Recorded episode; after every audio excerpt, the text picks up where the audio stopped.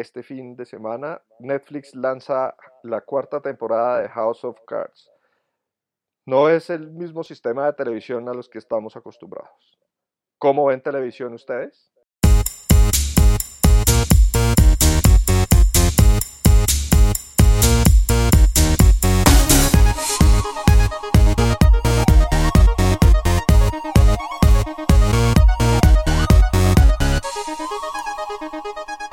Bienvenidos amigos de TechCetera a un nuevo capítulo de Lo Más Tech. Hoy vamos a hablar de televisión bajo los nuevos esquemas. Samir, ¿estás por ahí? Andrés, Q, ¿cómo anda? Bien. ¿Y Cata, cómo andas? Muy bien, gracias. Bueno, eh, este fin de semana, señores, empieza House of Cards, que es tal vez la serie de televisión eh, en Internet más popular del mundo la mayoría de las personas la ven por Netflix. Yo no la veo por Netflix, pero me la voy a ver este fin de semana también. Samir, ¿usted no la ve por, por Netflix? ¿Ah? ¿Por qué no la ve por Netflix? Porque no soy suscriptor de Netflix. Qué mal, Andrés. no, en serio. Eh, yo uso mi, propio sistema de televisión. Tengo un, eh, uso, uso un sitio medio eh, de, la, de la internet profundo Oscura. que se llama, que se llama TVRSS. Eh, y en ese lugar es como un agregador de programas de televisión que ponen en internet eh, y tengo mi propia programación formada ahí. a través de ese sitio me llega House of Cards, me llega Big Bang Theory, me llega Modern Family, me llegan tengo una serie, unos 5 o 6 programas que veo usualmente. Uno de ellos House of Cards. Eh, y entonces los capítulos llegan automáticamente a mi computador y de ahí eh, se, se, pasan a mi agregador y los puedo ver en mi teléfono, en mi iPad, en el computador, donde yo quiera, desde el lugar que quiera en el mundo. Pero es bien high-tech su, su, su, setup, ¿o no? Mi setup es, eh, sí, un poquito high-tech. Eh, requiere un poquitín de trabajo. el único problema que tengo, para, lo, lo, podría automatizar completamente, es que me toca marcar las, las series de televisión cuando van llegando. No quedan automáticamente marcadas. Marcadas quiere decir, tengo que ponerles, mire, este es el capítulo 25 de tal serie y este es el contenido que tiene. Demasiada vuelta. Yo no sé, Catalina, cómo lo hace. Yo soy súper fácil. ¿Cómo lo hago yo? ¿La televisión? No, totalmente pasado de moda prendo la televisión, prendo la caja de cable y veo la televisión. Wow. Pero, pero, pero. O sea, Cata, ¿tú no ves Netflix ni ves series por Hulu ni nada? No. Pero tengo una ventaja, es que no peleo con mis hijos por la televisión como yo usaba pelear con mis padres por la televisión.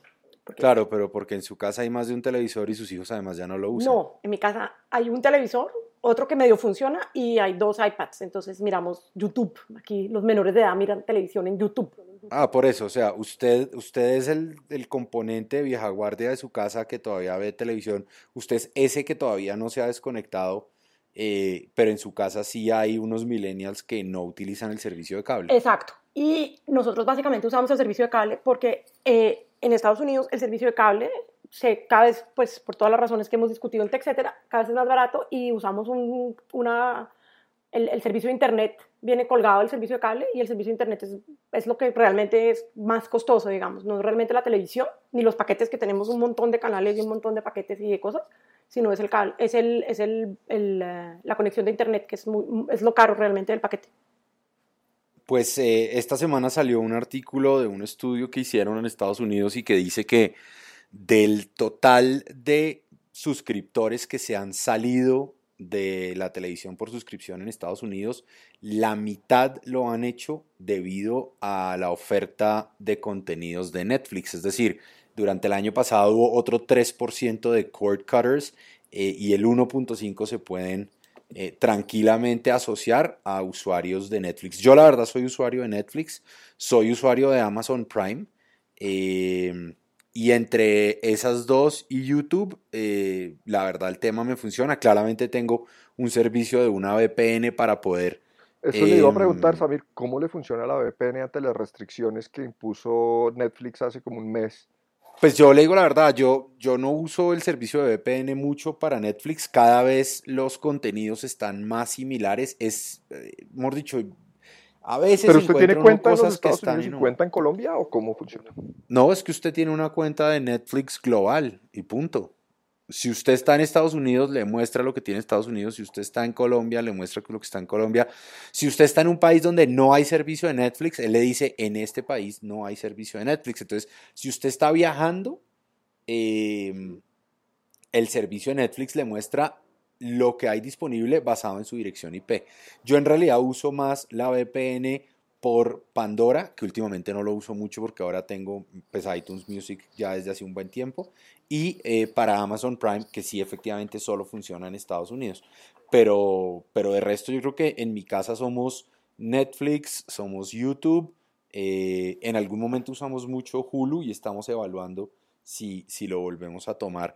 Pero yo creo que Catalina ahorita lo, lo mencionaba, ¿no? O sea, eh, eh, no, hemos, no hemos cancelado el servicio de cable porque eliminar el servicio de cable nos hace subir el precio del servicio del Internet y sin embargo creo que hemos usado el servicio de cable. En esto, en, lo que va corrido del año, lo hemos usado dos veces. Uno para ver los Grammy y otro para ver los Oscars y no más. No, de resto, no se prende para nada No. el servicio de televisión como tal. Nosotros usamos mucho el cable también para los deportes, para el fútbol Sí, y, eso me pasa a mí también. y para Solo ver para las ver noticias, para ver las noticias de, de diferentes noticieros de diferentes países. Entonces entra el- el- Otro fenómeno que hay en mi casa es que el televisor, el aparato televisor grande, tampoco lo estamos usando mucho.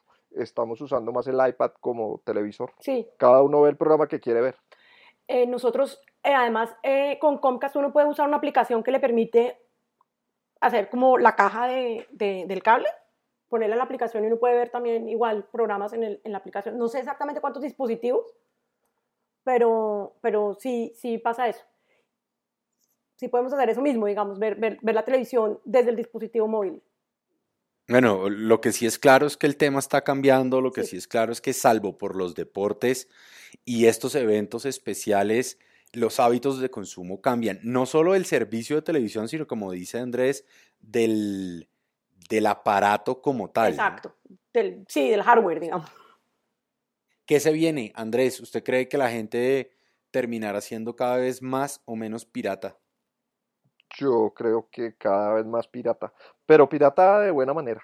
No, Pirata, pero pirata de buena manera no existe porque al final del día, o sea, si usted no, no está pagando o no está asociado o no está viendo los comerciales asociados a un, a un show de televisión, pues de una u otra manera eh, esos productores de ese contenido están quedando por fuera del revenue stream.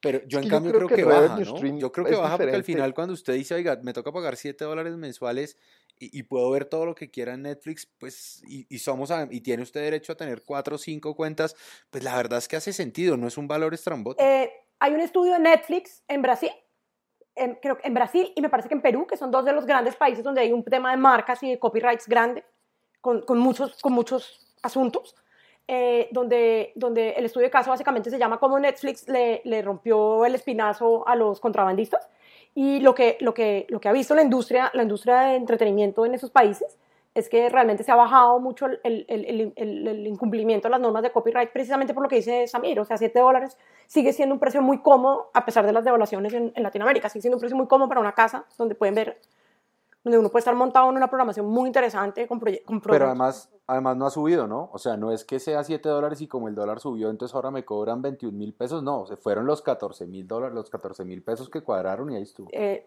entonces, esa, esa es una estrategia súper agresiva de, de Netflix, muy disruptora, digamos, como de, como de todo el sistema, el ecosistema de, de televisión. Pues yo pienso en América Latina, pero incluso acá en Estados Unidos también los, los operadores de cable y los productores de televisión están un poco preocupados, pues, o mirando un poco qué, qué es lo que viene, ¿no? Bueno, gente, se nos acabó el tiempo para este episodio. No se olviden nuestros oyentes eh, buscarnos en las redes sociales, arroba tech eh, la raya al piso, etcétera, eh, y también a través de Facebook. Nos vemos.